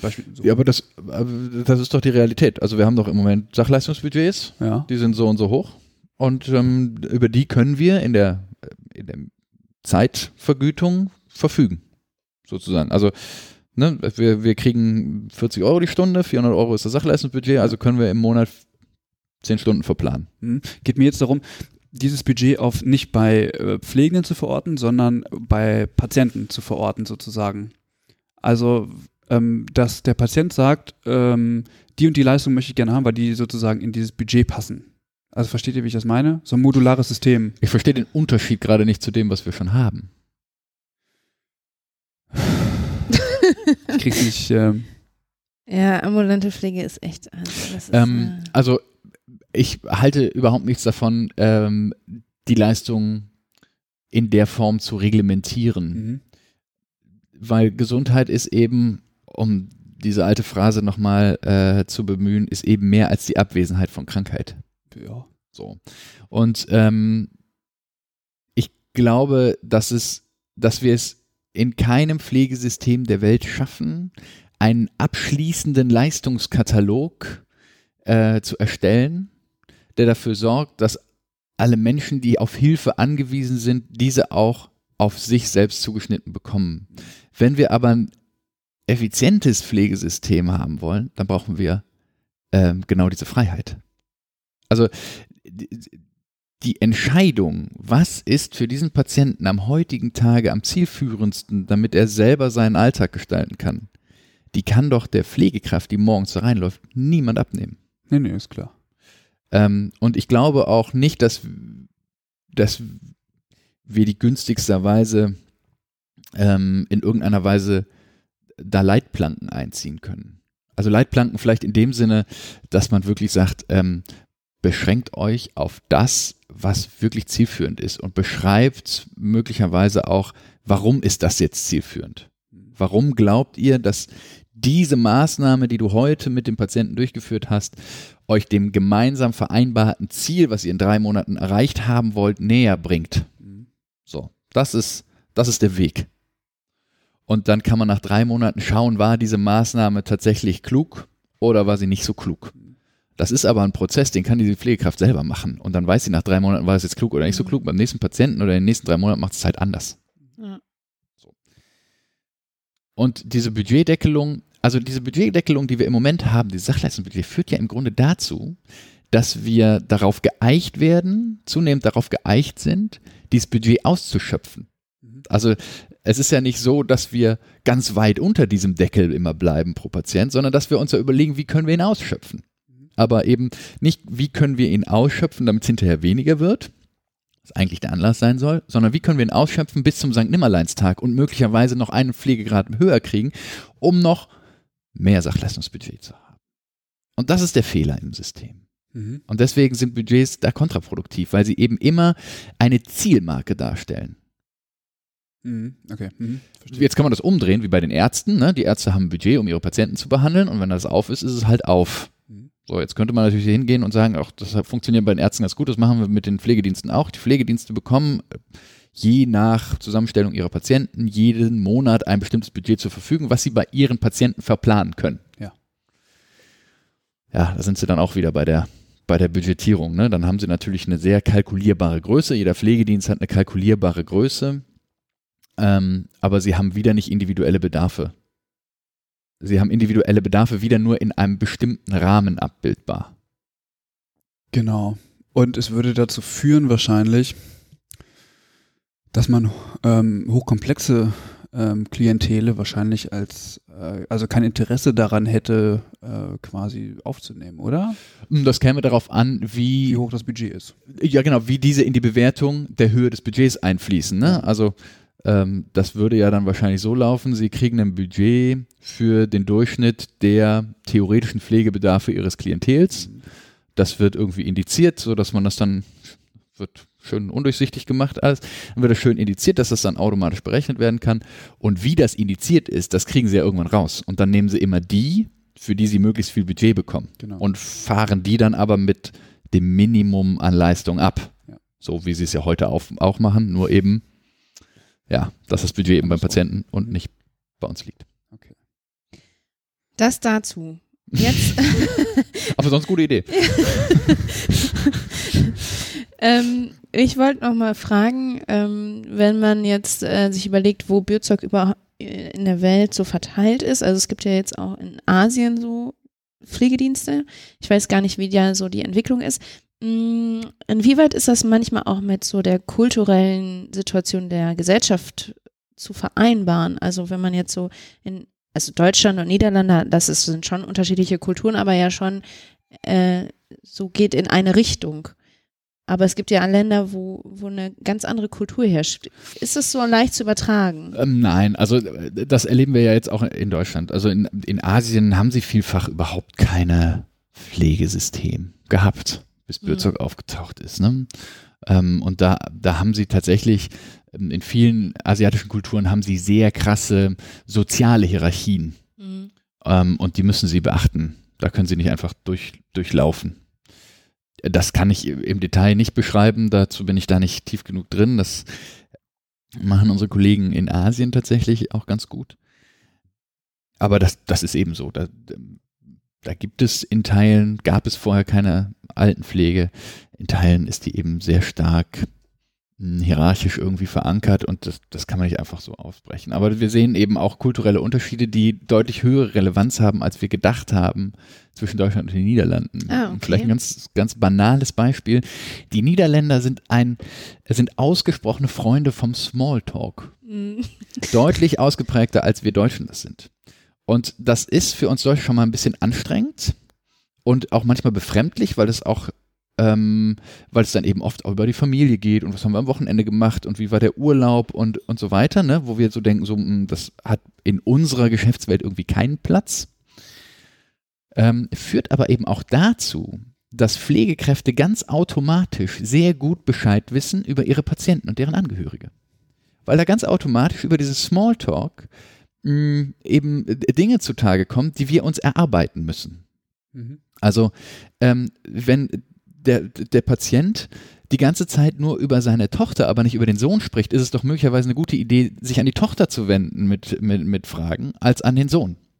So, das kriegen sie aber eben nur heraus, wenn sie da mal nachhorchen. Und das ist bei uns eben, das ist etwas, was wir unseren Pflegekräften anlernen müssen. Redet mal mehr. Redet mal mehr. Ne, lasst, lasst euch auf ein Gespräch ein. Das ist im Übrigen auch in der Diskussion immer dieses, dieses, die Pflegekräfte sind doch nicht zum Kaffee trinken da. Die sind nicht zum Kaffee trinken da, aber Kaffee trinken hat ja auch nicht den Wert, Kaffee zu trinken. In aller Regel ist man ja wach, wenn man da ist, sondern hat den Wert, mit den Leuten in Kontakt zu kommen, etwas über das Umfeld zu erfahren und etwas über seinen Schmerz zu erfahren und vielleicht tatsächlich da noch rauszukriegen, Mensch, dieser, äh, der Mann hat ein ganz anderes Problem als, äh, als das, weswegen äh, ihn der Arzt hier ein, bei uns abgeliefert hat. Das ist, ein, das ist ein Unterschied. Ich bin in den Niederlanden ein, zwei Mal äh, mitgefahren auf so Pflegetouren und da ist mir das, da ist mir das irgendwie klar geworden, dass da viel mehr geredet wird über Dinge, die bei uns eben nicht zur Sprache kommen gegenüber vermeintlich fremden Menschen und dadurch eben ja viel mehr Verständnis dafür für herrscht, was da eigentlich der Schmerz ist und zwar nicht nur beim Patienten, sondern auch bei den Angehörigen. Ne? Also Mhm. Ähm, es gibt ganz tolle Fragebögen, um die Belastung der Angehörigen standardisiert zu erfassen Mhm. und dann zu gucken, wie können wir das lindern und dann immer wieder zu erfassen. Das gibt es auch in dem Pflegedokumentationssystem den, ähm, von Bürzorg. Und ganz oft ist das möglicherweise kontraproduktiv. Also das habe ich tatsächlich einmal dann erlebt auf so einer Tour, weil die durch den Fragebogen Wunden aufreißen, die noch gar nicht verheilt sind. Ne? Also wenn jemand pflegebedürftig ist aufgrund eines Schlaganfalls oder aufgrund eines, eines traumatischen Ereignisses, dann ist er nicht mehr derselbe. Das ist eine riesige psychische Belastung für die ganze Familie. Und dann kommen sie mit ihrem blöden Fragebogen dahin und die Wunden, die gerade so ein bisschen abgeheilt sind, ne? wo gerade ein bisschen normal, die reißen sie mit diesem Fragebogen wieder auf. Wenn sie sich die Mühe machen, ein bisschen Smalltalk zu betreiben, dann brauchen sie den Fragebogen nicht, dann wissen sie, hier brennt es Mhm. bei den Angehörigen. Mhm. Also so, da- gibt es noch zwei, drei weitere Beispiele von, aber das ist so eins, wo wir eben schon sehen, ja, die Niederlande sind ganz nah und ganz nett und gar nicht so weit von der Pflegekultur weg, aber ähm, im Umgang dann doch möglicherweise an der einen oder anderen Stelle. Aber das ist ja letztlich das A und O. Also wenn man das jetzt mal äh, kon konkretisiert, bedeutet es ja, dass ich mir ähm, beispielsweise mit der Bereitschaft äh, tatsächlich auch mal zu reden und auch mit, also wenn ich mir die Zeit nehme, mit Menschen zu reden, die Möglichkeit bietet, äh, so, sozusagen einen tiefen Einblick in die Lebenswelt derjenigen äh, Patienten und Patientinnen zu bekommen, die ich dort zu versorgen habe. Und äh, so, solange ich die Möglichkeit habe, sozusagen diese Lebenswelt zu beurteilen, habe ich doch viel mehr die Möglichkeit, auch bestimmte Tätigkeiten zielgerichtet äh, einzusetzen. So, also, und das können ja manchmal Dinge sein wie, weiß ich nicht, die Person ist zum Beispiel total isoliert. Das würde ich ja niemals mitkriegen, wenn ich da jeden Tag nur meine 15 Minuten Programm abspule. So, aber was ist denn, äh, wenn ich mich wirklich mal mit der Person unterhalte und sagt, ja, ich komme hier überhaupt gar nicht mehr raus und äh, sind um uns rum auch irgendwie alle verstorben, keine Ahnung. So, ich meine, dann zack, hast du irgendwie so eine, so eine psychische Problemlage, ähm, die man ja dann ganz anders aufgreifen kann oder auch präventiv ganz anders arbeiten kann. Und die sie auch brauchen, um äh, das Umfeld zu aktivieren. Ja, also, genau. weil jemand, der irgendwie nicht aus dem Bett kommt, weil er eine Depression hat, dann Mhm. ähm, irgendwie in so ein offenes Tagesangebot zu vermitteln, ist möglicherweise nicht zielführend. Eben. Ähm, sondern da muss man erstmal irgendwie Tage strukturieren oder den wieder an Tageslicht gewöhnen. Und äh, das ist ja, das ist ja genau der Punkt. Das können Sie in keinem Verrichtungskatalog oder Budgetkatalog abbilden. Äh, Das können Sie auch vom Schreibtisch aus nicht planen durch eine PDL oder eine wie auch immer ähm, geschulte Case Managerin. Das können Sie, das kann man nur machen. Ich komme immer wieder auf dieses Sie. Dabei siehst du gar nicht so alt aus. Ich, ich, wollt, ich habe mich schon, ich, ich wollte eigentlich gerade sagen, wir waren ja beim Du, aber mit, mit, mit Sie meinst du natürlich die Pflegenden da draußen, Genau. ist ja klar. ähm, äh, genau, das, also das kann man einfach nicht standardisiert abbilden oder aus der Ferne machen. Dafür muss man dort sein. Dafür muss man die Zeit haben. Dafür da muss man auch die Tasse Kaffee trinken dürfen, wenn man der Meinung ist, dass es jetzt notwendig ist. Immer in dem Bewusstsein, ich bin nicht hier zum Kaffee trinken, sondern ich bin hier, um eine Problemlage zu erfassen und diese zu beheben. So. Ja. Wie läuft das denn, wenn tatsächlich alle alles machen? Gibt es Abgrenzung? Also habt ihr intern irgendwie. Nee? Oder doch? Du atmest so tief. Also, ja, ja, ja, wenn alle, wenn alle alles machen, das hört sich immer so schrecklich an. Ähm, also wir haben das, das ist das Thema Selbstorganisation und Hierarchiefreiheit. Ähm, das ist bei uns das Vehikel für die Art Pflege. Also es ist kein Selbstzweck, sondern es ist eben das Vehikel. Und das Thema Selbstorganisation diskutieren wir auch im Moment sehr stark, weil tatsächlich die Frage ist, wie eng oder wie weit macht es Sinn, das zu ziehen. Mhm. Insbesondere, wenn man sich eben einmal klar macht, dass es nicht wenige Pflegekräfte gibt, die gar keinen Computer zu Hause haben. Kannst du mir das mal eben als PDF rüberschicken? Mhm. Nein, kann ich nicht, weil ich Mhm. nicht weiß, was ein PDF ist und weil ich nicht weiß, wie ich es erstelle. Mhm. Das, das, muss man, das muss man sich immer mal wieder vor Augen führen und dann eben überlegen, wie können wir Prozesse so gestalten, dass sie möglichst wenig damit zu tun haben. Also jeder Brief, der bei den Teams eingeht, ist möglicherweise eine Herausforderung, den jetzt in einen geordneten Prozess zu geben. Und ähm, da arbeiten wir eben dran, das zu verbessern. Das, da gibt es auch viele Dinge, die uns überrascht haben, ne, wo man überhaupt nicht drauf kommt, was sie, was die damit betreiben. Ähm, das ist aber auch kein Vorwurf, ne? Das ist, die sind keine Verwaltungsmitarbeiter, das sind Pflegekräfte und sie sollen pflegen. Sie sollen sich nicht um Verordnungen kümmern müssen, sie sollen pflegen. Und da äh, ähm, kennt das Thema Selbstorganisation dann so ein bisschen seine Grenzen. Wir ähm, wollen schon, dass alle, zumindest alle wissen, was ein bestimmter Prozess bedeutet. Was bedeutet es, einen Dienstplan zu schreiben? Was bedeutet es, einen Turnplan zu schreiben? Was bedeutet es, ein Kassenbuch zu führen? Was bedeutet es, Verordnung und so weiter? Mhm. Aber wir lassen den Teams die Freiheit, diese Rollen individuell zu verteilen. Alle Rollen müssen besetzt sein, möglichst doppelt. Auch die Rolle Qualität, auch die Rolle Kontakte, Kommunikation, Beschwerdemanagement und so weiter. Ähm, alle Rollen müssen besetzt sein. Aber wer das tut, überlassen wir ihnen. Wir haben am Anfang gedacht, ein regelmäßiges Rollieren macht Sinn. Davon sind wir weg, um einfach so ein bisschen Stabilität in diese, in diese ähm, Tätigkeiten zu bringen. Und ähm, dann funktioniert das auch ganz gut. Ihr habt ja auch gesetzliche Vorgaben. Ja. Ähm, beispielsweise mit den äh, Pflegedienstleitungen hm. müssen ja mit, also zwei müssen ja über einen bestimmten Kurs verfügen auch. Ähm, das könnt ihr auch so nicht umgehen. Also, können also, wir, ja. also nicht umgehen so, sondern es gibt Regeln, die einzuhalten sind und auch in, in diesem Rahmen ihr euch bewegen müsst. Es gibt auch für uns Regeln. gut, ja. gut. Also wir kommen aus der PDL-Nummer ähm, nicht so richtig gut raus. Also diese, diese äh, ne, Planungs- und Durchführungsverantwortung bei der Pflegekraft, das spielen die Kassen nicht mit. Mhm. Die, wollen, die wollen die Planungsverantwortung weiterhin verankert haben bei jemand anderem als der, der es durchführt. Habe ich meinen Kommentar schon zu gesagt. Ähm, das heißt, wir haben natürlich für jeden Dienst, ähm, den wir vorhalten, auch eine äh, verantwortliche Pflegefachkraft, eine stellvertretende PDL, die auch verantwortlich sind für Qualität. Wir haben Qualitätszirkel, wo äh, aus allen Teams die äh, Kolleginnen und Kollegen zusammenkommen und sich regelmäßig darüber unterhalten. Wir haben das implementiert. Wir setzen dabei auch viel auf digitale Strukturen, weil es eben dezentral organisiert sein soll oder ist. Mhm. Und das funktioniert aus unserer Sicht auch ganz gut. Okay. So. Hm. Mit alle machen alles, meinte ich auch, in der konkreten Pflegehandlung, also im, im jeweiligen Pflegesetting. Ähm, gibt es dort Rollen innerhalb der Teams, wo, wo es heißt, da brauchen wir ähm, eine Spezialisierung. Also da kann ich nicht hinfahren. So, das funktioniert ja. nicht. Also wir haben bestimmte Dinge, die können eben auch nur durch Pflegefachkräfte abgedeckt werden.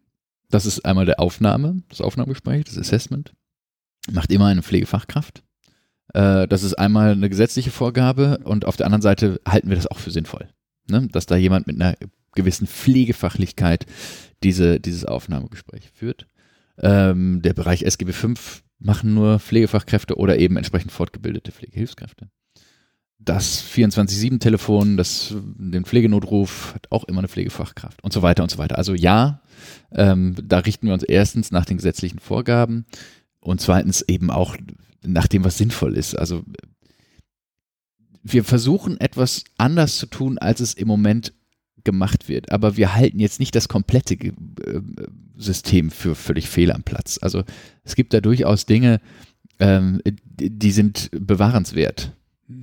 Ähm, und, und also zum Beispiel eins, worüber ich auch immer noch immer wieder nachdenke, was uns halt kolossal nervt, ist diese, ja im Grunde der Föderalismus. Ne? Die Tatsache, dass wir in jedem Bundesland ein eigenes Pflegesystem haben, mehr oder weniger, ja. was dann auch noch in Kreise untergliedert ist. Ne? Im Kreis Steinfurt ist die Knappschaft zuständig, in Münster ist die IKK zuständig und so weiter. Auf der anderen Seite und dass man dann in jedem Dienst eine PDL vorher und, so, und Versorgungsvertrag braucht. Auf der anderen Seite führt das aber möglicherweise auch dazu, dass wir eben eine sehr langsam bis gar keine Konsolidierung bei den ambulanten Diensten sehen, so wie wir es in den stationären Einrichtungen sehen. Also wenig Investoren, ähm, wenig Investorenmarkt, ähm, wenig wenig Bildung von großen privaten äh, Gruppen, die ausschließlich ambulante Pflege machen. Und das halte ich doch für ganz gut. Mhm. Ne? Also so, so äh, das war auf der einen Seite ist das wahnsinnig nervend oder anstrengend und auf der anderen Seite hat es aber einen Effekt, der, ähm, den ich erstmal für gar nicht so verkehrt halte. Ja gut, aber heißt jetzt auch nicht, dass die Leute, die sich in dem System bewegen, das System beibehalten müssen, nur damit andere Leute da jetzt nicht reinkommen. Das ist natürlich ein positiver Effekt, zumindest im Rahmen der Privatisierung, aber grundsätzlich muss man es den Leuten ja auch nicht unnötig schwer machen. Also, also der Marktzugang ist, ist, ist ein Teufelswerk. Das stimmt. Also das würde ich auch, ähm, das könnte man, da könnte man nochmal drüber nachdenken, glaube ich, über diesen Prozess. SAPV und außerklinische Intensivpflege, solche Sachen macht ihr nicht, oder? Nein. Also wir haben am häufigsten werden wir angefragt zur ambulanten Kinderkrankenpflege. Und um ganz ehrlich zu sein, es wäre mir ein Anliegen, das zu, das von, zu organisieren. Von Pflegekräften? Ja, von Pflegekräften. Und Ah, okay. es wäre mir ein Anliegen, das zu tun. Ja. Allein mir fehlt die Zeit. Also wir haben im Moment mit der Organisation der ambulanten Altenpflege einfach ausreichend, ähm, ausreichend zu tun, um uns jetzt insbesondere auch mit neuen Vergütungsregelungen und neuen Erbringungsregelungen nicht auseinanderzusetzen. Hm. Das würde ich gerne irgendwann tun, aber jetzt gerade sind wir einfach noch viel zu grün hinter den Ohren, um uns jetzt einfach ein neues Feld an die Brust zu heften. Okay. Ja. Okay, ja, wir, ich glaube, wir haben ganz viel besprochen, ne?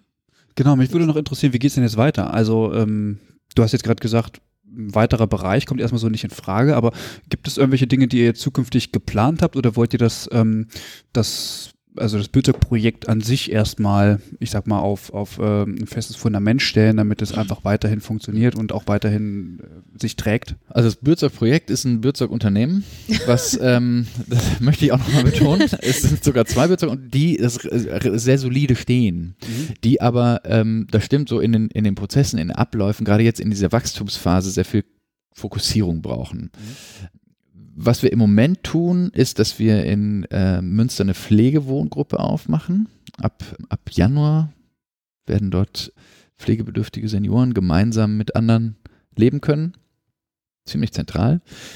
Ähm, und ansonsten sind wir damit beschäftigt, in, uns in den anderen Bundesländern auszubreiten. Also jetzt Bayern, Baden-Württemberg, ähm, Hessen, äh, Niedersachsen, auch in Nordrhein-Westfalen haben wir jetzt gerade ja noch, äh, noch eine Baustelle. Ähm, das sind so, das sind eigentlich so die, die, die Zielgrößen. Ist es denn so, dass dann Dienste, die schon bestehen, auf euch zukommen? Zum Teil ja, Okay. zum Teil sind es Dienste, die auf uns zukommen, die wir dann kaufen, übernehmen, klassisch. Mm, Und zum Teil sind es Pflegekräfte, die auf uns zukommen und sagen, wir würden gerne ein Team gründen. Also in Aachen ist das zum Beispiel Ja. passiert, in Riesenbeck. Die auf uns zukommen und sagen, wir würden gerne ein Team hier gründen und dann machen wir das auch in Bremen, geht glaube ich in Januar, im Januar ein weiteres Team an den Start, das auch genauso entstanden ist. Mhm. Ähm, und im Grunde die Kapazität, Teams zu gründen und aufzunehmen und in unsere Struktur zu integrieren, die haben wir. Wir können neue Teams aufbauen. Was wir immer brauchen, ist einen lokalen Anker. Wir brauchen irgendeine Pflegekraft, die sagt, ich möchte hier ein Team aufmachen. Und dann können wir da mitgehen und das gemeinsam auch ähm, stemmen mit Informationsveranstaltungen, mit Werbung, mit Strukturerhebungsbögen, die wir dann ausfüllen und so weiter. Also da, da die, die, so die Hauptarbeit machen wir, aber wir brauchen vor Ort jemanden, der, der einfach da ist, der ansprechbar ist, der Lust hat, das zu, äh, zu ziehen, der das Quartier kennt, also der einfach Verantwortung dafür übernimmt. Mhm.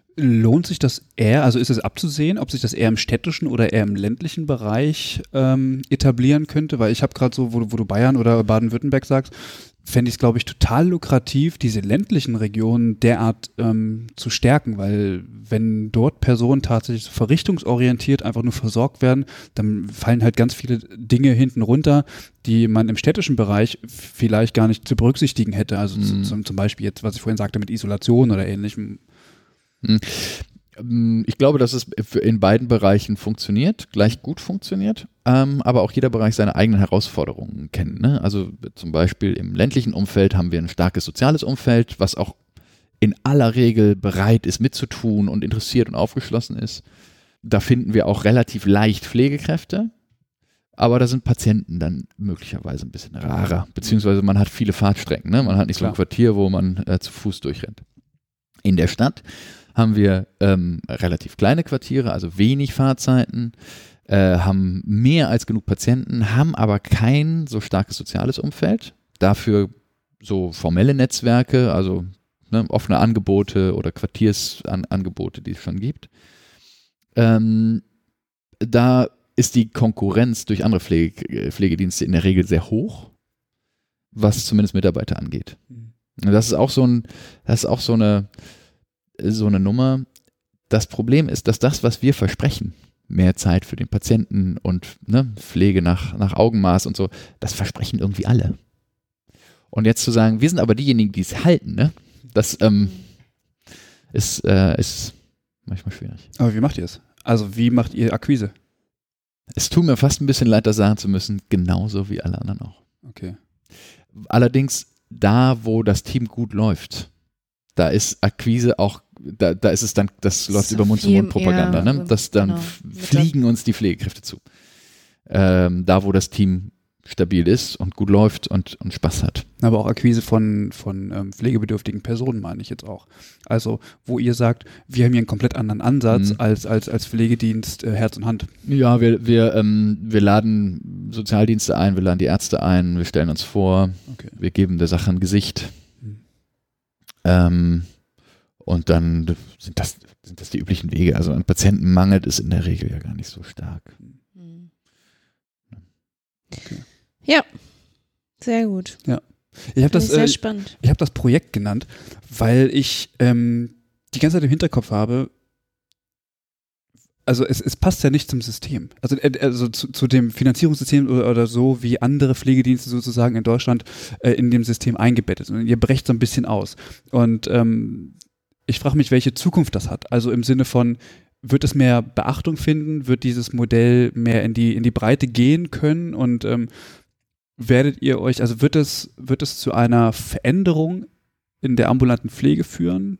Auch in, in Bezug auf ähm, das, das, ähm, äh, das Pflegeverständnis, was wir vorhin schon ähm, gehabt haben und was ja dadurch auch mh, unterstützt wird, dass zum Beispiel finanziert wird, also dass es gewollt wird, dass man sagt, also dass es vom, von der, dass ein politischer Wille ist zu sagen, okay, wir wollen grundsätzlich eine andere, wir verstehen in Deutschland Pflege anders, als wir es bisher taten. Mhm. So dass man, also, ne? Also, äh, ja, okay. Also von der gesetzlichen Grundlage habe ich ja vorhin schon mal ausgeführt, sind wir gar nicht so weit weg. Mhm. Von daher mh, haben wir, fürchten wir uns da nicht so sehr vor.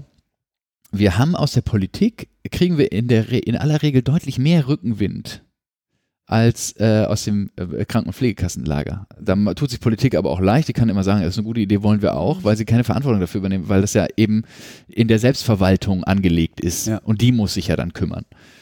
Und die finden das grundsätzlich auch eine ganz gute Idee, ziehen sich manchmal so ein bisschen drauf zurück, ja, wir warten erstmal, was die Evaluation bringt und dann schauen wir mal weiter. Manchmal machen sie es auch einfach, weil es, also, weil sie es für den richtigen Weg halten, lassen sie sich eben auf die Verhandlungen und die Stundenvergütung und so weiter ein. Ich glaube, also ich kann nicht sagen, ob wir das ganze System verändern werden. Ich glaube, wir haben das System auf jeden Fall dazu gebracht, ein bisschen nachzudenken und ähm, so ein paar Impulse zu liefern. Bei aller Kritik an Herr Spahn glaube ich, dass er, was er tut, ist, dass, oder ich habe das Gefühl, dass Herr Spahn ähm, die Politik so ein bisschen emanzipiert gegenüber der Selbstverwaltung.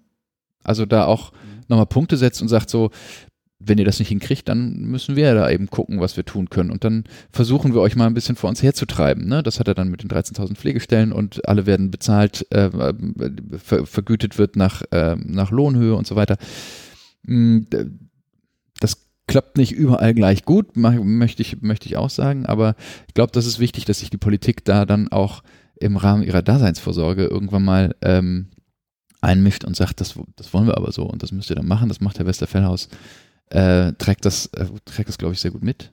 Da sind wir auch äh, sehr froh drüber. Wir können in einem Land von der Größe der Bundesrepublik Deutschland nicht den Anspruch erheben, dass wir irgendwann mal ein dominierender Spieler wären. Mhm. Das wäre, das wäre vollkommen vermessen. Aber was wir schon geschafft haben, dass es ganz nett ist, dass alle mal ein bisschen drüber nachdenken, was wir da eigentlich tun. Wir bewegen uns im Rahmen des Gesetzes, wenn man auf SGB 11 guckt. Also ich kann es nur immer wiederholen. Eigentlich Wir machen nichts verboten. wir machen nichts, genau, wir machen nichts Verbotenes. Wir müssen es eben nur schaffen, die Finanzierung dieser Idee hinzukriegen. Und wenn, wenn, wenn die Kranken- und Pflegekassen hören, die sparen 30 Prozent, 30 Prozent Stunden pro Patient ein, dann kriegen die natürlich alle feuchte Augen. Ja.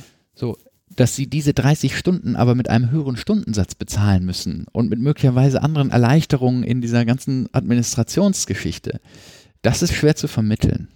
Also das ist wirklich, Mhm. das ist wirklich schwer zu vermitteln. Also da, ähm, das funktioniert, äh, das funktioniert noch nicht so gut. Da müssen wir tatsächlich äh, noch gucken. Und das funktioniert eben nur, das ist mir auch klar, wenn wir diesen äh, spitze Sockeltausch irgendwann mal hinbekommen. Ja. Weil wir Pflege nur bezahlen können, wenn wir vernünftige Pflegebudgets haben. Die haben wir im Moment nicht. Ähm, und da, damit würde es sehr schnell eine Privatleistung werden und das will, kann auch keiner wollen. Ja. So.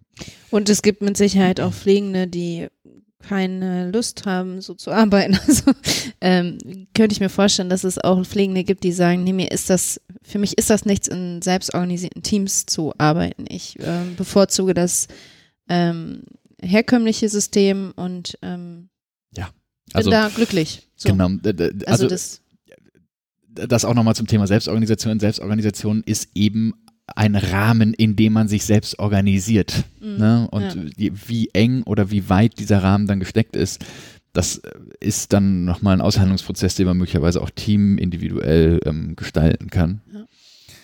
ähm, um dann auch solchen Leuten möglicherweise einen Unterschlupf zu bieten. Aber auch dort äh, finden ja Gruppenprozesse statt. Also du wirst ja innerhalb dieses Teams, natürlich bist du sicherlich, äh, hast du eine andere Verantwortlichkeit, aber nichtsdestotrotz wirst du ja da trotzdem jemanden haben, der, ich sag mal, irgendwie den Hut von der Gruppe aufgesetzt bekommt.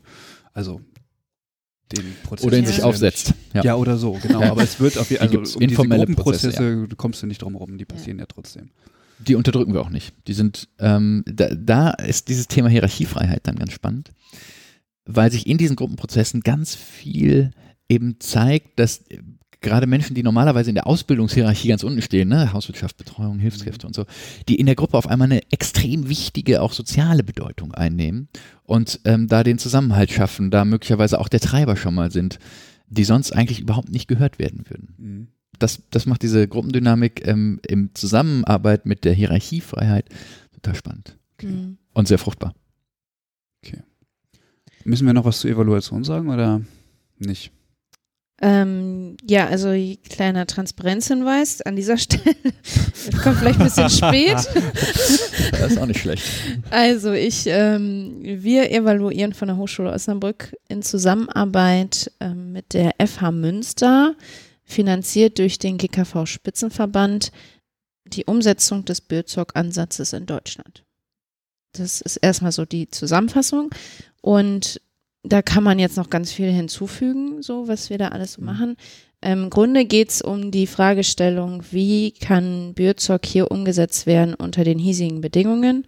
Und da gucken wir auf, den, E- auf der Ebene der Pflegenden, schauen wir an, wie, wie ist die Arbeitszufriedenheit, die Arbeitsfähigkeit, führen qualitative Interviews aber auch mit denen und gehen aber auch in die Haushalte zu den Pflegebedürftigen ähm, und schauen dann dort vor Ort, wie ist die Pflegequalität, auch führen auch Interviews mit denen, weil wir wissen wollen, wie ist denn jetzt dieser Aushandlungsprozess. Und das Ganze vergleichen wir dann mit äh, zwischen den Bürzock-Teams und äh, herkömmlichen Pflegeteams. Und genau, Mhm. das Okay. ist so die Zusammenfassung jetzt erstmal, Ja. weil das äh, wäre sonst jetzt zu viel. Wann ist das beendet? Ende 2022. Okay, also sind noch ein paar Tage hin, aber dann können wir das ja äh, nochmal aufgreifen. Genau. Ja. Vielen Dank, dass du dir die Zeit genommen hast. Ja. Vielen Sehr Dank. gerne. Es hat Schön, dass ihr da Spaß wart. gemacht.